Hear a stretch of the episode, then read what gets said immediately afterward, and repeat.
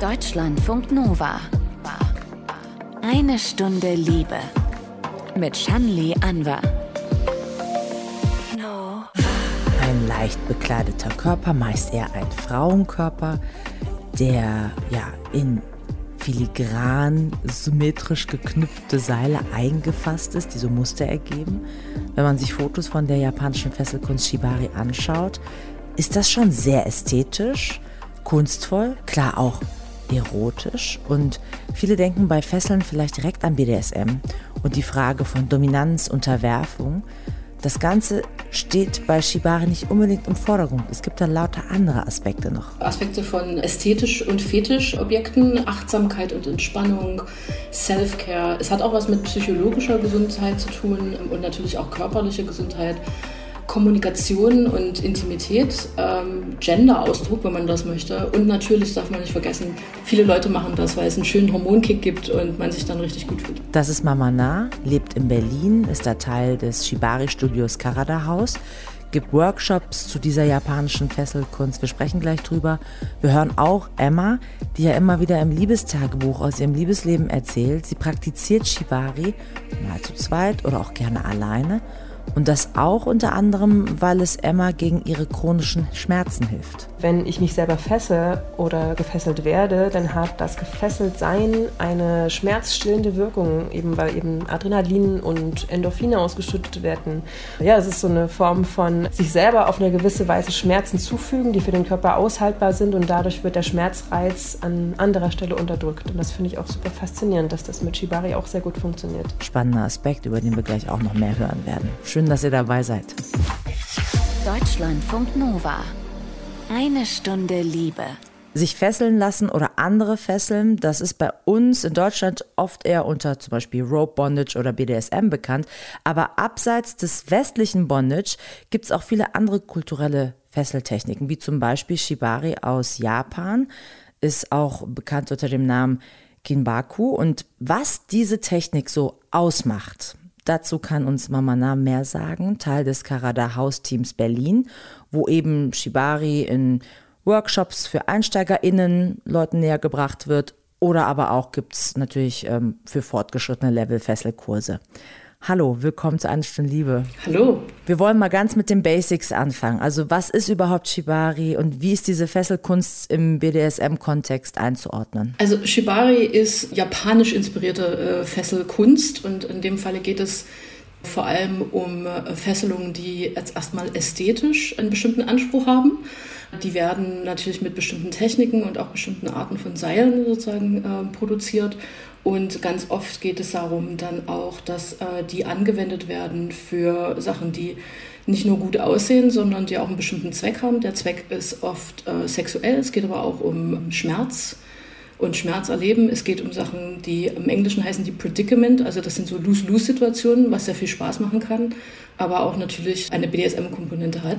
Was bedeutet Lose-Lose? Also, dass ich irgendwie sozusagen dem ausgeliefert bin oder was heißt das? Genau, es geht darum, äh, sehr viel psychologisch zu arbeiten. Also einmal über den Körper, aber auch Leute in Positionen zu bringen, wo, wenn sie zum Beispiel ähm, ihr Körpergewicht ein bisschen ändern, dann könnten sie in eine andere Position kommen und haben quasi die Auswahl aus zwei Positionen, aber beide sind schrecklich.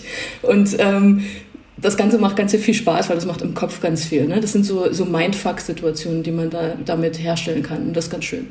Genau, und viele Leute machen das auch aus ästhetischen Fetisch-Sachen heraus, weil es einfach total toll aussieht. Aber diese Ästhetik kann halt auch sehr zweckgebunden genutzt werden. Und da äh, stellt sich jetzt so in den letzten Jahren heraus, und wir arbeiten auch sehr viel damit, dass man mit Shibari ganz viel machen kann.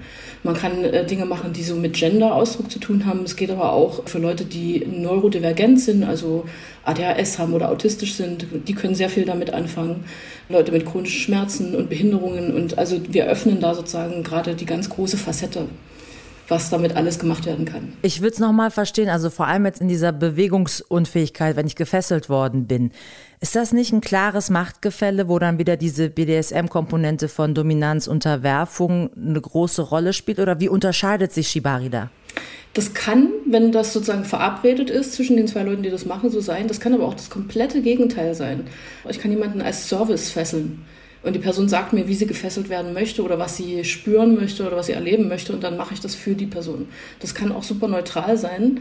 Ähm, das kommt wirklich darauf an, was die Leute sozusagen untereinander mit sich ausmachen und auch so ein bisschen, was der Sinn der Angelegenheit ist. Darüber muss man natürlich auch reden. Ne? Wenn einer das machen will, um Sex zu haben und die andere Person hat einfach nur chronische Rückenschmerzen, dann gibt es natürlich ein Problem. da muss man wirklich sehr viel drüber reden, was auch ganz interessant ist. Aber ansonsten kann man damit unglaublich viel machen und das muss überhaupt nicht mit BDSM zu tun haben. Es muss auch überhaupt nicht mit Sex zu tun haben. Ja, eben, womit kann es denn zu tun haben? Also was für Wünsche stecken vielleicht dahinter.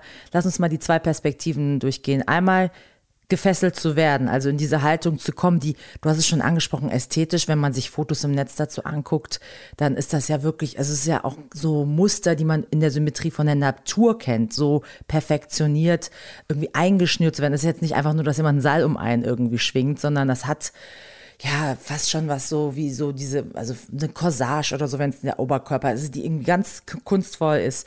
Äh, also was für ein Wunsch kann dahinter stecken, gefesselt werden zu wollen? Super viele Sachen können dahinter stecken. Ich glaube, für die meisten Leute, die gefesselt werden wollen, ist es gar nicht so super relevant, wie schön das aussieht, außer die machen es, um Fotos zu machen oder so. Ähm, aber das Gefühl, sozusagen so komplett eingewickelt zu sein und du kannst dich nicht bewegen, das, das macht ganz viel mit einem. Das ist unglaublich krass, was das dann im Hirn auslöst. Manche Leute erleben endlich mal so einen Moment, dass sie loslassen können. Weißt du, dass das Hirn aufhört, die ganze Zeit dich fertig zu machen. Weil plötzlich ist dein, du kannst dich nicht mehr bewegen, damit kannst du nichts mehr machen. Und damit bist du aber auch raus aus der Zwickmühle, was tun zu müssen du hast sozusagen eine gute Ausrede, endlich mal loszulassen. So, so Kontrolle ja, ja. komplett abgeben und dann, okay, jetzt genau. bin ich raus, okay. Und gar nicht so im BDSM-Sinne, sondern so im Lebenssinn, weißt du? Ähm, das ist so eine Sache. Andere Leute finden das erotisch, total schön, sich nicht mehr wehren zu können. Das macht die an. Es gibt ganz viele Leute, die finden das gut, weil ähm, die ein ganz großes Problem haben, ihren Körper zu spüren und zu erfahren. Und gefesselt zu werden ist eine sehr gute Variante, sich zu bemerken. Weil die Fesselungen sind ja auch, die sind jetzt nicht so lose, die sind schon ordentlich fest. Also nicht so, dass es ganz schlimm ist, aber so, dass man sich richtig spürt. Und plötzlich kann man gar nicht mehr weg von sich selber, was wir ja ganz viel machen. Ne? Wir versuchen ja immer irgendwie uns zu entkörperlichen, wenn es zu krass wird. Und das bringt einen so zurück. Und das andere ist natürlich auch, das darf man auch nicht vergessen, wenn man das macht, das muss nicht unbedingt schmerzhaft sein, aber es, ist, es, es kann schmerzhaft sein und es ist auch schon so, man muss ein bisschen was aushalten können. Und das hat dann auch was mit Hormonen zu tun, die dann ausgeschüttet werden. Ne? Ähnlich wie im BDSM. Ähm, also man kommt dann schon an den Punkt, dass erstmal Adrenalin und Endorphin hochgehen und man dann Serotonin ausschüttet und dann, wenn man das eine Weile macht, dann wird man echt so ein bisschen high davon. Das kann man auch auf beiden Seiten werden. Und das ist total toll, weil man hat das Gefühl dann wirklich, dass man so ein bisschen ja, wie so ein ganz sanftes High hat. Und danach ist es ja so, dass man Aftercare macht und sehr nah ist mit dem Partner und dann kriegt man auch nochmal fette Dopaminausschüttung und dann ist alles wieder schick. Also es ist echt äh, sehr, sehr hilfreich. Gehen wir nochmal genau auf die andere Seite. Also zu verstehen, was ist eigentlich dann los im Kopf desjenigen, der fesselt. Auch sehr interessant. Also manche Leute finden es einfach sozusagen aus fetischistischen Gründen toll, so krasse Muster zu bauen und Menschen so einzuschnüren auf eine ganz spezielle Art. Das beruhigt die und äh, finden es schön, dass sie das machen können. Es ist wie ein Handwerk fast. Ne? Und man ist dann sehr stolz darauf, was man gemacht hat. Das ist die eine Sache. Die andere Sache ist natürlich eventuell ein, ähm, ein BDSM-Charakter, also dass man jemanden unter seine Kontrolle kriegt, sozusagen. Äh, auch wenn das nicht ganz so einfach ist, weil da gehört natürlich mehr dazu. Äh, es ist aber auch eine Geschichte, wo äh, Menschen, die andere Menschen fesseln, ähm, das ist ein Liebesakt. Das ist wirklich, also das ist ja ganz viel Arbeit, die man da reinsteckt und Zeit. Man muss das lernen und dann macht man das für jemanden. Und das kann ein Akt sein von, von Care, ne? von, von Liebe und von Zuneigung. Und das Schöne ist auch, wenn man selber fesselt, ähm, passiert das Gleiche. Das, äh, der Kopf hört endlich mal auf die ganze Zeit zu rattern, weil man ist super hyperfokussiert auf die Person, die man da hat und auf das Fesseln, was man macht. Und das in Kombination zwischen den beiden, das ist ja sozusagen der dritte Partner, zwei Leute zusammen, die, die das machen, das kann dazu führen, dass man eine unglaublich intime und enge Situation schaffen kann, nonverbal, wo man sich super, super vereint fühlt mit einer Person. Und ähm, es gibt, glaube ich, wenige BDSM-Techniken, die, die das so so eng und so intensiv äh, einspüren lassen können. Ich höre aber auch raus, dass da super viel Kommunikation im Vorfeld stattfinden muss. Also, dass man eigentlich die zwei, bevor es losgeht, sich dann ganz klar sind, was möchten wir, in welchem Kontext oder wollen wir, überlasse ich mich der anderen Person komplett, die mich fesselt. Also, aber alles muss sozusagen abgesteckt sein, so ein richtiger Fahrplan. So ein bisschen, also man muss schon die gleiche Intention haben, weil es gibt halt viele verschiedene Intentionen und das muss man besprechen, sonst kann man wirklich ganz schlimme Situationen schaffen versehentlich. Und man, man muss natürlich auch wissen, was möchten beide Leute was wollen die erfahren, was wollen die nicht erfahren? Gibt es Sachen, die angefasst werden dürfen? Gibt es Teile an meinem Körper, die nicht gemacht werden dürfen? Das ist auch ganz pragmatisch. Also manche Leute haben Nervenprobleme oder ne, deren Körper ist nicht ganz okay oder der Rücken tut so sehr weh und die wollen dort eben nicht Seil haben. Das muss man alles in, in einer bestimmten Art besprechen und auch die Frage, machen wir das sozusagen auf dem Boden oder ähm, im japanischen äh, Fesseln geht es auch sehr viel in die Luft, also so Hängebondage. Nicht jeder will das. das. Da sollte man vorher drüber reden. Und dann muss man halt auch schauen, sozusagen, wie man hinten wieder rauskommt. Ne? Also eigentlich wie klassisch wie im BDSM, so eine, deswegen sagt man ja auch, das ist eine Szene, die man macht miteinander. Weil das hat schon so eine Choreografie. Wobei ich mich schon auch, also auch bei den Fotos, die man so im Netz sieht, gefragt habe, wie gefährlich ist das eigentlich? Also vor allen Dingen, wenn Laien das dann untereinander praktizieren, äh, wenn ich dann jemanden dann irgendwo an, an, die Decke hochziehe und so weiter. Und ich habe genau, was du sagst, es kann ja vielleicht auch bestimmte Nervenbahnen geben oder Punkte, wo jemand, der jetzt nicht komplett den Körper und die Anatomie so drauf hat, äh, nicht versteht, dass das auch irgendwie ja, abgeschnürt werden kann oder so. So stellt man sich bei Fesseln ja auch vor. Also Fesseln ist Edgeplay. Und Edgeplay bedeutet, das ist eine, dass man eine Praktik macht, die man nicht sofort beenden kann, wenn jemand Stopp schreit. Einfach aus dem Grund, weil wenn ich sozusagen schon drei Seile um dich rum habe, ich muss ja erstmal wieder abmachen oder abschneiden oder ne, es dauert ein Stückchen, bis ich dich da rauskriege. Das ist ganz wichtig zu wissen und natürlich birgt das Gefahren für beide Seiten, aber vor allem für die Person, die in den Seilen ist. Deswegen ist es so, dass wenn wir Leuten das beibringen, bringen wir denen das sofort von Anfang an mit sozusagen Sicherheitsaspekten bei und man muss Anatomiekenntnisse sich aneignen. Interessanterweise auch vor allem über seinen eigenen Körper, weil es geht zum Beispiel sehr viel darum, dass man nicht versehentlich Nerven ähm, sozusagen auf den Nerv zu lang draufdrückt, sodass der Nerv dann Schaden nimmt. Das ist so die klassische Verletzung, die man haben kann im japanischen Bondage. Dazu muss ich aber erstmal wissen, wo meine Nerven sitzen. Ne? Das kann man gut rausfinden, das, das bringen wir sofort auch Leuten bei und dann muss man eben darauf achten. Potenziell ist es natürlich gefährlich. Ich persönlich habe, ich glaube, von zwei Menschen gehört über die letzten 20 Jahre, die dabei gestorben sind. Die, die waren aber auch wirklich dumm. Und die hatten, die hatten Drogen dazu genommen. Und das ist eine Kombination, die sollte man wirklich nicht, Mehrere nicht machen. Aber also man muss sehr, sehr bei genau. Bewusstsein sein, sehr scharf, ne? Mit, ne? Im Sinne von, man ja. muss aufpassen können. So. Genau, aber ansonsten, was sonst also klassisch passiert, sind sozusagen temporäre Nervenschäden.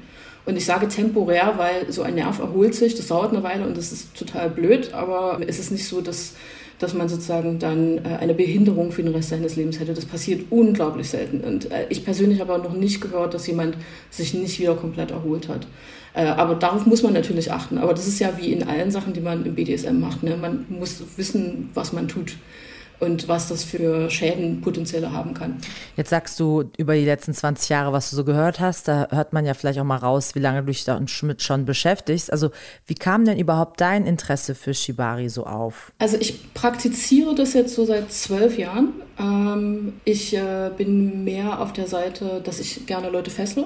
Ab und zu äh, switche ich aber auch mal, aber das ist super, super selten. Und ich bin da drauf gekommen, weil ich äh, Leute gesehen habe, die das machen.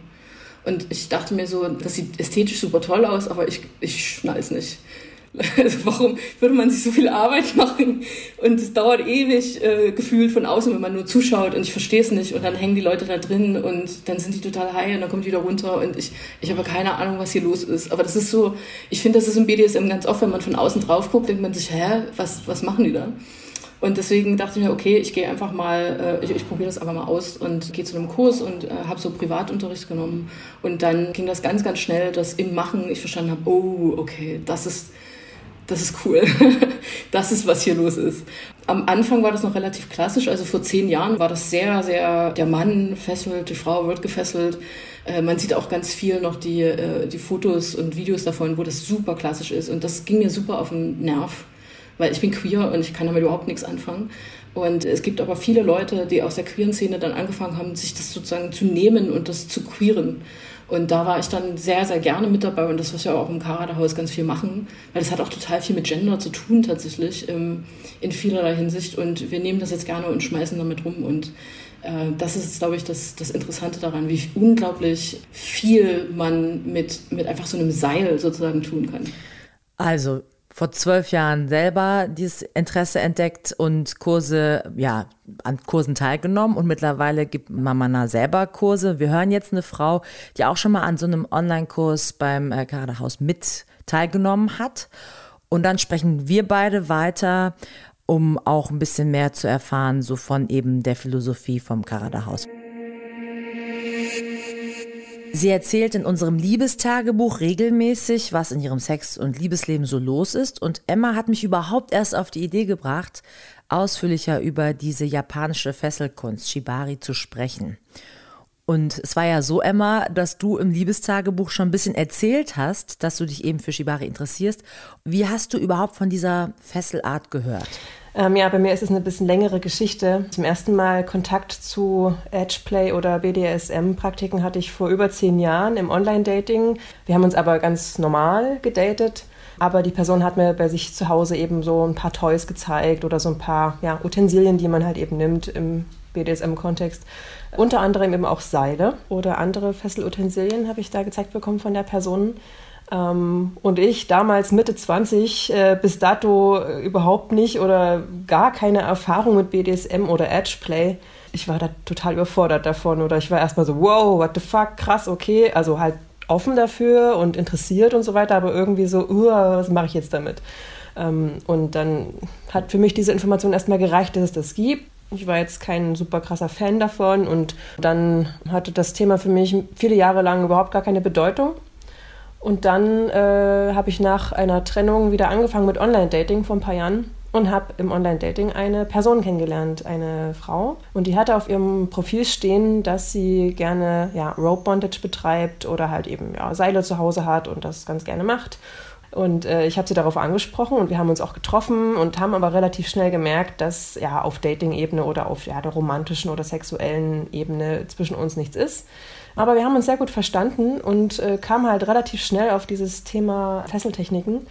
Und dann habe ich ihr das eben gesagt, dass ich mich dafür interessiere oder dass äh, ich ja, Bock habe, das mal zu probieren und habe sie nach ein paar Basic-Infos gefragt und habe eben über sie einen Zugang dazu gefunden. Und heute, also jetzt schon so ein paar Jahre her, dass wir uns kennengelernt haben, ich glaube drei oder vier Jahre ist jetzt her, ähm, heute sind wir gut befreundet und sie ist meine Haupt-Shibari-Partnerin, also die Person, mit der ich am meisten mich treffe und äh, ja, mit Seilen rumprobiere auf der nicht sexuellen Ebene.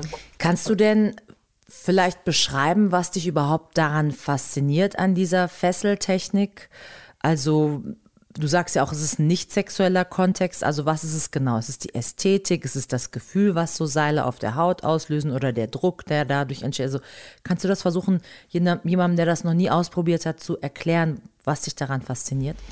Genau, also in erster Linie hat das Shibari für mich einen ja, ästhetischen Wert. Also ich finde es unglaublich schön, mich selber oder eine andere Person in Seilen zu sehen, in einem bestimmten Muster. Ähm, auch diese, diese Faszination, dass halt ein Körper bestimmte Sachen aushalten kann oder so und wie ein Körper reagiert. Und für mich persönlich ist es eine Form von ähm, Selbstwertschätzung. Also wenn ich zum Beispiel mich selbst fessle, dann widme ich ja eine bestimmte Zeit mir und meinem Körper und setze mich damit auseinander, wie mein Körper ist, wie mein Körper aussieht und mit der Imperfektion meines Körpers. Äh, wenn man nach Shibari-Fotos im Netz sucht, dann findet man ja oft so ja, schlanke Frauen meistens und man denkt sich so, wow, okay, krass. Und auch wenn ich nach Anleitung festle, dann stelle ich ganz oft fest an mir selber oder an einer anderen Person, die eben nicht so einer schlanken Norm entspricht, dass ich mir denke, irgendwie so, hm, irgendwie funktioniert das nicht so wie in der Anleitung, weil der Körper ganz anders ist und deswegen setzt man sich ganz automatisch mit Körpern auseinander. Und dann äh, sind es natürlich, was du gerade schon angesprochen hast, die Sinneseindrücke auf der Haut, die man äh, wahrnimmt. Also so ein Seil auf der Haut kann sich anfühlen wie ein Streicheln. Es kann Schmerz auslösen, den man selbst bestimmen kann, wie stark der Schmerz sein soll oder der Druck oder so. Ich finde es auch ganz toll, wenn ich gefesselt werde, dass eine Person um mich herum ist, die sich um mich kümmert, die sich meines Körpers annimmt, die dafür sorgt, dass es mir gut geht, die immer wieder nachfragt, hey, geht's dir gut? Wie fühlt sich das an? Ist es doll oder kann ich doller? Ähm, Insbesondere, wenn ich eine Fesselung um meinen Oberkörper habe, das nennt sich Chest Harness, dann habe ich oft das Gefühl von einer Hängematte, in die ich mich reinlegen kann, oder so eine Umarmung oder sich fallen lassen, dieses, dieses Anlehnen. Also ich kann in sowas sehr, sehr gut loslassen. Und andersrum, wenn ich fessle, dann finde ich es ganz toll, dass die Person, die ich fessle, die ist ja dann quasi ne, in bestimmten Bewegungen eingeschränkt oder kann sich komplett gar nicht mehr bewegen, dann bekomme ich von der Person Vertrauen geschenkt. Und das finde ich eine sehr tolle Sache dass ich dann verantwortlich bin für die Person. Natürlich ist es auch so ein bisschen Druck und so, dass man halt eben aufpasst, dass es der Person gut geht und so weiter. Aber mit einer guten Kommunikation bekommt man das hin. Und ich finde es ganz toll, dass sich eine Person in meine Hände begibt und ich dann mich kreativ ausleben kann und eben auch dann sehen kann, wie reagiert ein anderer Körper, ein Körper, der nicht meiner ist. Wie reagiert der Körper darauf, wenn ich jetzt das Seil da anlege? Ähm, entstehen da Druckstellen später? Was berichtet mir die Person, wie sich es für die Person anfühlt? Das ist ganz spannend, dann auch eine ganze Menge über Anatomie zu erfahren. Ich kann dieser Person ein Wohlgefühl verschaffen. Ja. Jetzt ist es so, du hast erzählt, es gibt diese eine Person, mit der du auf einer nicht sexuellen Ebene eher das so austauschst. Dann gibt es die Momente, wo du das alleine machst, ähm, das Fesseln. Wäre auch spannend zu verstehen, wie läuft sowas dann ab. Also welche Körperbereiche sind das dann, die du selber kontrolliert fesseln kannst von dir selbst? Also ich selber kann an mir halt eben alles fesseln, wo ich mit Händen rankomme. Also vor allem Oberkörper, eben dann ohne, ohne die Hände natürlich zu fesseln, das geht natürlich nicht. Aber auch an der Hüfte geht das sehr gut oder an den Beinen oder an den Füßen geht das sehr gut. Und dann bleibst du in so einer Position mit dieser Fesselung wie lange? Also es kommt dann immer so drauf an, wie ich mich an dem Tag fühle. Wenn ich jetzt ähm, mich sehr intensiv vielleicht mit meinem Körper beschäftigt habe, dann kann das auch mal sein, dass ich da vielleicht so ja, eine halbe Stunde oder so in den Seilen bin, je nachdem, welche Körperteile ich gefesselt habe. Wenn ich jetzt zum Beispiel mein, meine Beine zusammengebunden, also meinen Oberschenkel an meinen Unterschenkel rangebunden habe, dann naja, muss ich halt gucken, dass eben der Blutfluss gewährleistet ist, dass halt das Bein nicht einschläft und äh, spätestens dann müsste ich mich dann schon wieder entfesseln. Aber so am Oberkörper, gerade wenn es auch bequem ist oder wenn ich vielleicht noch ein paar Fotos machen möchte, dann kann das schon mal ein bisschen dauern, ja genau. Manchmal ist es auch so, dass ich mir so abends eine Stunde oder zwei Zeit nehme und dann mache ich dann so drei, vier verschiedene Fesselungen nacheinander und gucke mich dann kurz im Spiegel an und denke mir so, ah ja, schön, äh, mache ein paar Fotos und dann entfessel ich mich aber auch schon wieder und mache das nächste. Also manchmal ist ein bisschen rumprobieren und so, genau. Das ist unterschiedlich. Wenn du jetzt FreundInnen davon erzählst, gibt es da dann teilweise so Vorurteile oder Formen von Klischeevorstellungen, die die haben. Also, dass die direkt sowas sagen wie, es geht darum doch um Gewalt oder nicht oder es geht doch um Macht oder nicht. Also, passiert das oder ist das ein, also ist das vorurteilsfrei, wenn man davon erzählt? Also wenn ich engen Freundinnen davon erzähle, dann sind die meisten eher interessiert und ich kann denen das auch gut, ganz gut erzählen. Einige haben auch sogar schon Fotos von mir gesehen in einer Fesselung und ich habe denen auch schon mal vielleicht Seile gezeigt. Also die meisten Leute, mit denen ich sehr close bin in meinem Umfeld, die wissen das ungefähr, was es ist. Also je nachdem, wie sehr ich es erklärt habe. Wenn ich jetzt zum Beispiel im Dating jemand Neues kennenlerne, dann ist das schon eher ein sensibles Thema oder kann ein sensibles Thema sein. Dann versuche ich halt eben ja, abzuschätzen, wie aufgeschlossen die Person ist. Und es ist mir schon leider oft passiert, dass halt eben das sofort mit BDSM und äh, Schlägen und Gewalt und Schmerzen und so in Verbindung gebracht wurde. Ähm, kleiner Funfact, ich habe zum Beispiel im Online-Dating ein Foto von mir mit einem großen blauen Fleck, den ich mir beim Eislaufen mal geholt habe.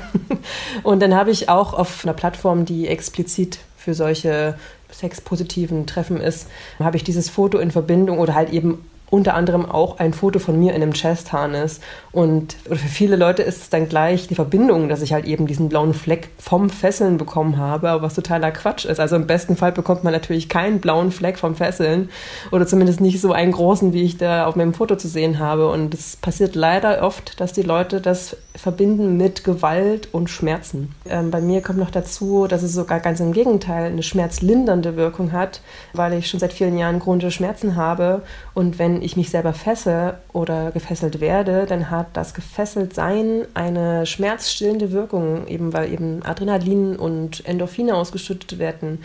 Und äh, ja, es ist so eine Form von ähm, sich selber auf eine gewisse Weise Schmerzen zufügen, die für den Körper aushaltbar sind und dadurch wird der Schmerzreiz an anderer Stelle unterdrückt. Und das finde ich auch super faszinierend, dass das mit Shibari auch sehr gut funktioniert. Wie geht es denn für dich jetzt mit dieser japanischen Fesselkunst weiter mit Shibari? Also Willst du das irgendwie noch weiter professioneller machen, dir noch mehr irgendwie Wissen aneignen, noch mehr mit anderen in Austausch gehen oder ist auch vielleicht mehr als sexuelle Komponente versuchen einzubinden? Ja, ich würde tatsächlich gerne auch in Zukunft weiter fesseln und ein paar mehr Sachen ausprobieren, die ich noch nicht gemacht habe. Unter anderem Suspension. Das ist, wenn man eine Person fesselt und dann mit Seilen über einen Suspension Point aufhängt. Also halt eben ein Körperteil, zum Beispiel ein Bein oder halt vielleicht nur eine Körperseite nach oben zieht, sodass man äh, schwebt oder halt eben so halb in der Luft hängt oder man komplett den ganzen Körper an verschiedenen Stellen befestigt und dann an Seilen nach oben zieht. Meine Freundin, die hat beim Carada House nämlich letztes Jahr einen Suspension Workshop gemacht und hat sich jetzt gerade selbst einen Suspension Point in die Wohnung gebaut. Das heißt, ich werde sie bestimmt bald mal besuchen gehen.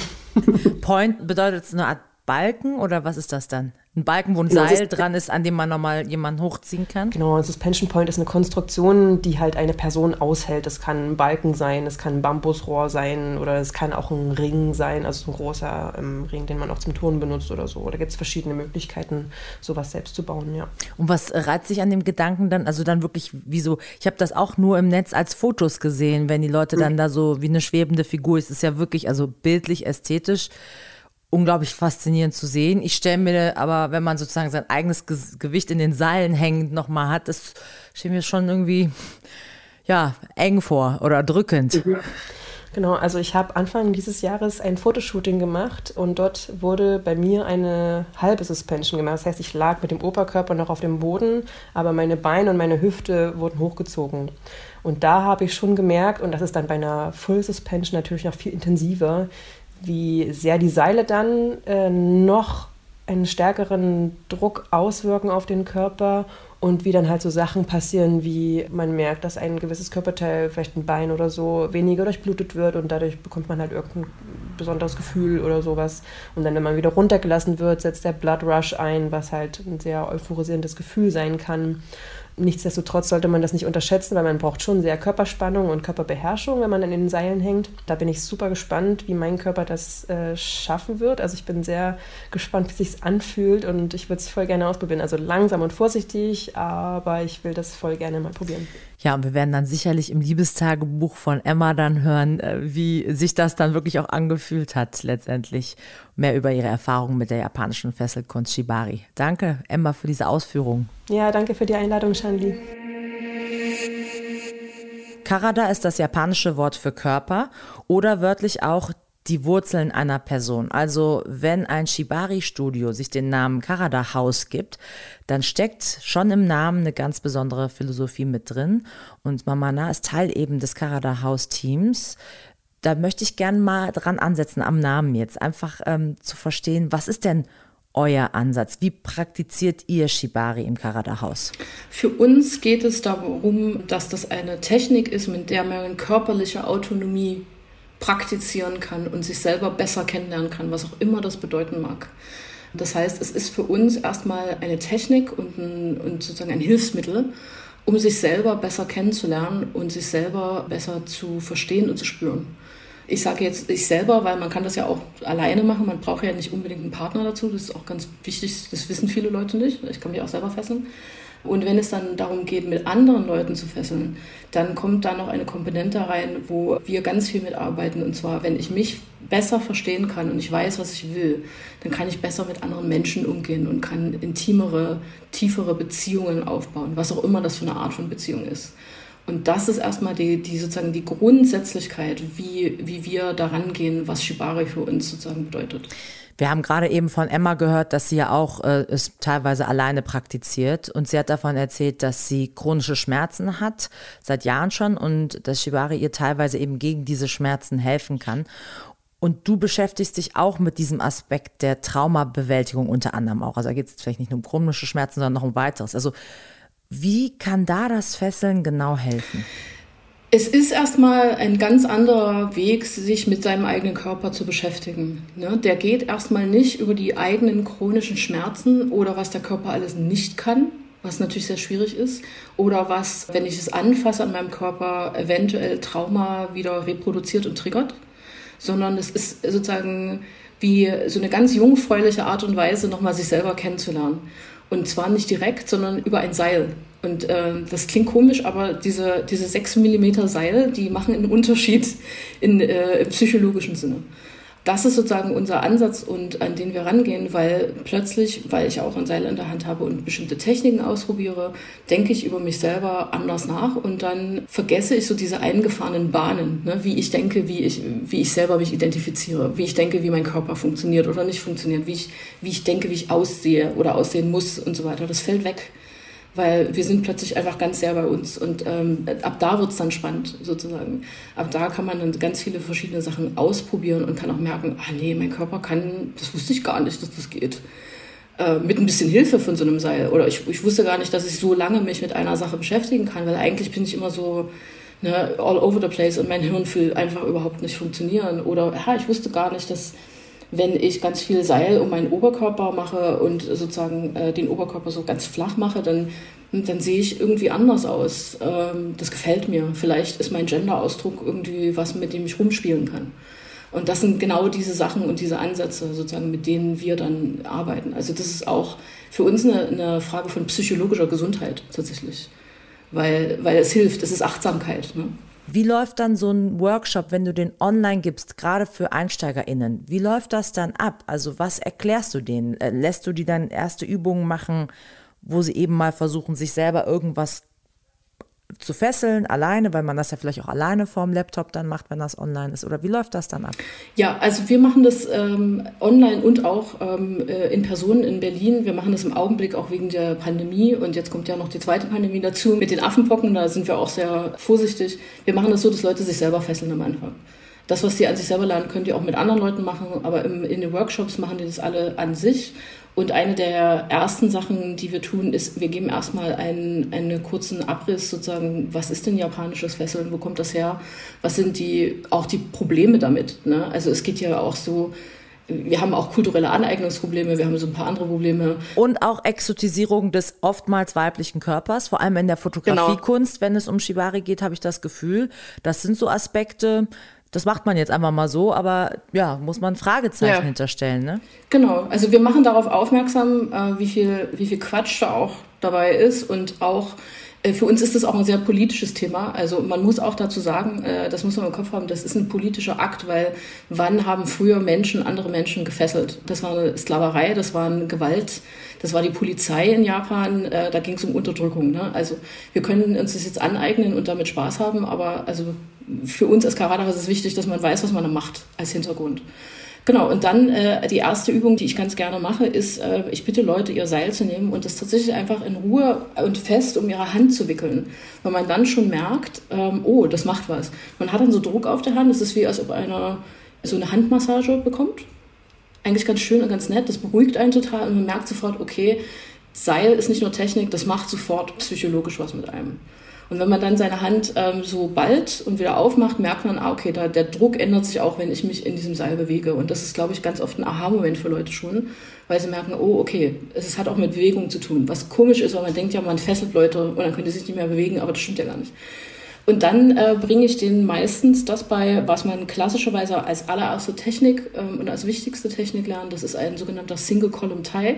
Das ist, wenn man ähm, zweimal sozusagen um von mir aus die, die, die, Hand wickelt oder den Arm wickelt und dann macht man einen bestimmten Knoten, sodass es festhält. Dann hat man wie so eine Schelle ja, und äh, einen Ankerpunkt. Und dann hat man noch super viel Seil übrig, weil diese Seile sind ja meistens so acht Meter lang. Auch wenn man die doppelt nimmt, also hat man noch so drei Meter übrig und dann kann man das festmachen, also seine Hand am Körper festmachen und das Seil um sich drum wickeln. Super, super einfach, ist aber eine Art und Weise einer Technik, damit könnte man die nächsten zwei Jahre verbringen, wenn man möchte. Weil je mehr man das macht, desto mehr merkt man, wie, wie komplex äh, Fesseln eigentlich sein kann. Und damit spielen Leute dann rum. Und das ist sozusagen die minimalste Variante, die wir beibringen und dann noch ein bisschen Sicherheitsgewöhns, was auch ganz wichtig ist. Und äh, wenn Leuten das gefällt, kommen die meistens zurück. Und dann wird es erstmal ein bisschen technisch, weil man muss erstmal ein paar Knoten lernen und so weiter. Wir gehen dann aber ganz schnell in, in die Richtung Bewegung rein und was man damit alles machen kann, je nachdem, was für Gründe Menschen haben, sozusagen. Um nochmal zu uns zu kommen und Fesseln zu lernen. Hm. Ich habe mich dann auch gefragt, wie viele Knoten, wie viele Mustertechniken gibt es da und wann beherrscht man die eigentlich alle? Weil wenn man sich so durchklickt durch Bildergalerien, denkt man so, ah, oh, okay, okay, das geht auch, das geht auch. Aber wahrscheinlich gibt es so eine Basic-Anzahl an Knoten. Genau, es gibt eine, es gibt eine bestimmte Anzahl an, an Knoten, die ist jetzt auch nicht so wahnsinnig groß. Es gibt eine bestimmte Anzahl an äh, Prinzipien, die man lernt. Tatsächlich, wenn man das gelernt hat, versteht man, dass die ganzen super fancy Muster, die bestehen halt immer aus den gleichen aus den gleichen Stücken. Also es ist gar nicht so, so wahnsinnig kompliziert. Das Komplizierte ist der Mensch da drin. Das ist das Komplizierte. Da, da muss man viel üben. Weil du lernst vielleicht an einem, an einem Körper, der irgendwie äh, 1,60 und schmächtig und irgendwie, aber danach ähm, hast du es mit einem Körper 1,80 zu tun, irgendwie viel muskulöser, genau. breitschultriger oder so. Also kann mir vorstellen, genau. dann äh, musst du direkt deine Knoten anders bedenken, dein Muster anders Richtig. anwenden. Ja, aber das ist, ich glaube, das grundsätzliche Problem von Bondage, vor allem japanisch inspiriertem Bondage, ist eben, wie du schon gesagt hast, sozusagen die Bilder, die man sieht. Das sind ganz oft Bilder, wo super dünne, mega flexible Frauen, gern jung, ähm, irgendwie in Seilen hängen, in den krassesten Positionen und daneben steht so ein Dude, der die da aufgehangen hat. Und ähm, das ist schon, das kommt so ein bisschen aus der Geschichte sozusagen heraus, wie das entstanden ist. Vor allem auch, dass das eigentlich eine, eine Kunstform ist, die entstanden ist aus Malerei und Fotografie. Es geht also sehr viel darum, dass das schön aussieht. Das heißt aber noch lange nicht, dass diese Person da ewig drin hängt und dass das nicht total gefaked wurde. Und ähm, für ein Foto da für zwei Sekunden jemand da hochgehieft wurde und dann ist die Person schon gleich wieder unten. Aber natürlich ist es vor allem für Anfänger so, die denken, das ist, was ich will. Und die denken auch, das ist total schwierig, das hinzukriegen. Und naja, ich bin so ein bisschen dicker oder ich bin nicht das oder ich bin ein Mann, möchte gefesselt werden. Und das sieht man ganz oft nicht. Aber das ist, das ist uns ganz wichtig, dass äh, wir Leuten vermitteln, dass es alles totaler Schwachsinn ist. Jeder kann gefesselt werden in jeder Art und Weise, egal was für einen Körper die haben. Und in der Luft zu hängen sieht zwar geil aus, aber was man manchmal am Boden macht, macht viel intensivere Dinge mit einem und ist viel spannender, als sozusagen rein auf die Ästhetik zu gehen. Und das ist aber so, das muss man erstmal so ein bisschen lernen und verstehen. Das sind alles Aspekte, die es bei Mamana im Kurs, egal ob online oder vor Ort im Karada-Haus in Berlin so zu erleben gibt. Wir haben jetzt mal ein bisschen reingeschnuppert, muss ich wirklich sagen. In Shibari ist ja ähm, auch wirklich eine Kunst, da könnte man noch viel länger drüber reden. Aber danke, dass du dir die Zeit für uns genommen hast, uns mal ein bisschen einzuführen. Dankeschön. Sehr gerne. Wir kommen zum Liebestagebuch und da haben wir ja schon die Geschichte von Cleo gehört, dass sie seit über drei Jahren Jakob kennt und eine Art Kometenbeziehung mit ihm führt. Also der Kontakt ist super sporadisch und eigentlich nur einmal im Jahr treffen sich die beiden, was auch bisher daran lag, dass sie kilometerweit voneinander entfernt wohnten. Jetzt ist Cleo aber für ein paar Monate zufällig in der Stadt, in der Jakob auch wohnt. Und dann fragt sie sich natürlich, wird sich jetzt die Beziehung verändern? Kommt da jetzt mehr Nähe rein? Aber nee, es läuft alles ganz anders und Cleo erzählt uns im Liebestagebuch, warum sie enttäuscht ist. Also bin ich umgezogen, habe mir auch äh, ein bisschen Zeit gelassen, äh, mich so ein bisschen einzuleben und habe mich bei ihm gemeldet und äh, gesagt, ich bin jetzt sozusagen da. Ihn hat das gefreut, er war sehr interessiert daran, ähm, auch wo ich jetzt lebe. Und dann habe ich mich bei ihm gemeldet, um halt zu sagen, ja, ähm, lass uns doch mal wieder treffen. Und dann kam nichts. Und ich habe ein bisschen abgewartet, also mehrere Tage, ich glaube sogar über eine Woche. Und dann habe ich mich nochmal bei ihm gemeldet, also per Textnachricht und habe halt gesagt, hier, ähm, irgendwie komisch, lass uns bitte mal reden und ähm, wenn du jetzt weiterhin irgendwie dazu schweigst, dann fühlt sich das eher sehr respektlos an und nicht wie vorher. Und ähm, trotzdem kam keine Antwort. Ich weiß nicht, ob das Sinn macht, aber es hat mich halt überrascht und auch nicht überrascht, weil es ja irgendwie sehr in das Verhalten passt oder das Verhältnis passt, was wir vorher hatten. Und trotzdem ähm, war ich halt überrascht, dass selbst wenn ich sage, hier, ähm, das ist gerade nicht cool für mich, dass er dann trotzdem nicht auf mich eingeht und auch trotzdem nicht wenigstens sagt, hier, ich kann gerade nicht oder mir geht's nicht gut oder ich möchte nicht, ich möchte da nicht drüber reden. Also, dass da halt wirklich einfach gar nichts kommt, das fand ich schon echt heftig. Ich denke, es fällt dann doch sehr klar unter die Definition von Ghosting. Ne? Also eine Person versucht Kontakt aufzunehmen und die andere ignoriert halt komplett ohne irgendwelche Nennung eines Grundes äh, dafür und auch tatsächlich, ohne dass ich mir besonders gut erklären könnte, ähm, was ich falsch gemacht habe, sozusagen. Ich meine, offensichtliche Gründe könnten halt sein, vielleicht hat sich sein Beziehungsstatus verändert. Er war eigentlich auch ein nicht monogam lebender Mensch, so wie ich, aber das kann sich auch ändern. Nur hatte ich halt gedacht, was soll ich noch mehr machen, als offen zu kommunizieren, dass man mit mir darüber reden kann. Und das habe ich halt vorher getan. Ähm, ich habe immer gezeigt, hör mal, wenn sich unser Verhältnis ändern sollte, dass wir halt auch keine Sexualpartner mehr sind oder so, das ist okay. Ähm, das kannst du mir mitteilen, ohne dass ich dann das nicht respektiere. Und trotzdem kommt dann halt keine Reaktion. Trotzdem ist man zu feige, Fragezeichen, sich zu erklären. Das hat mich schon auch hart enttäuscht, muss ich ehrlich sagen. Ja, also genau deshalb ist es für mich auch Ghosting, weil es halt jahrelang einfach ein bestehendes Verhältnis war. Wir haben es irgendwann ja auch Beziehung genannt.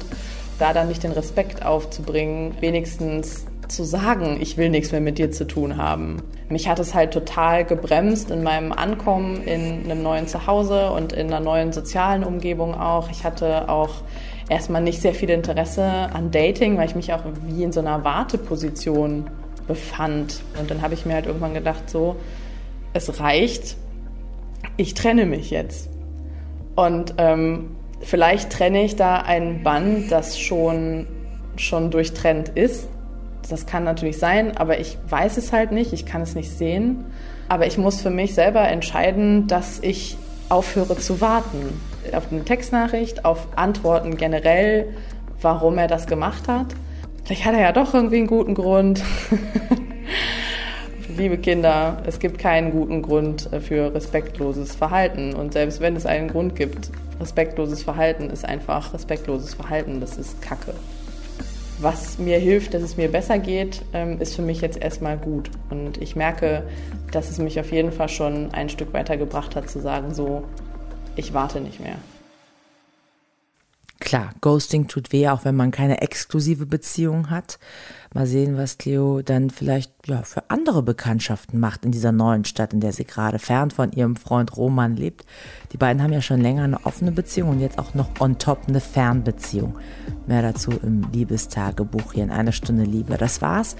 Ich bin Shanley Amber. Danke euch wie immer fürs liebevolle Lauschen. Deutschlandfunk Nova. Eine Stunde Liebe. Jeden Freitag neu auf deutschlandfunknova.de und überall, wo es Podcasts gibt. Deine Podcasts.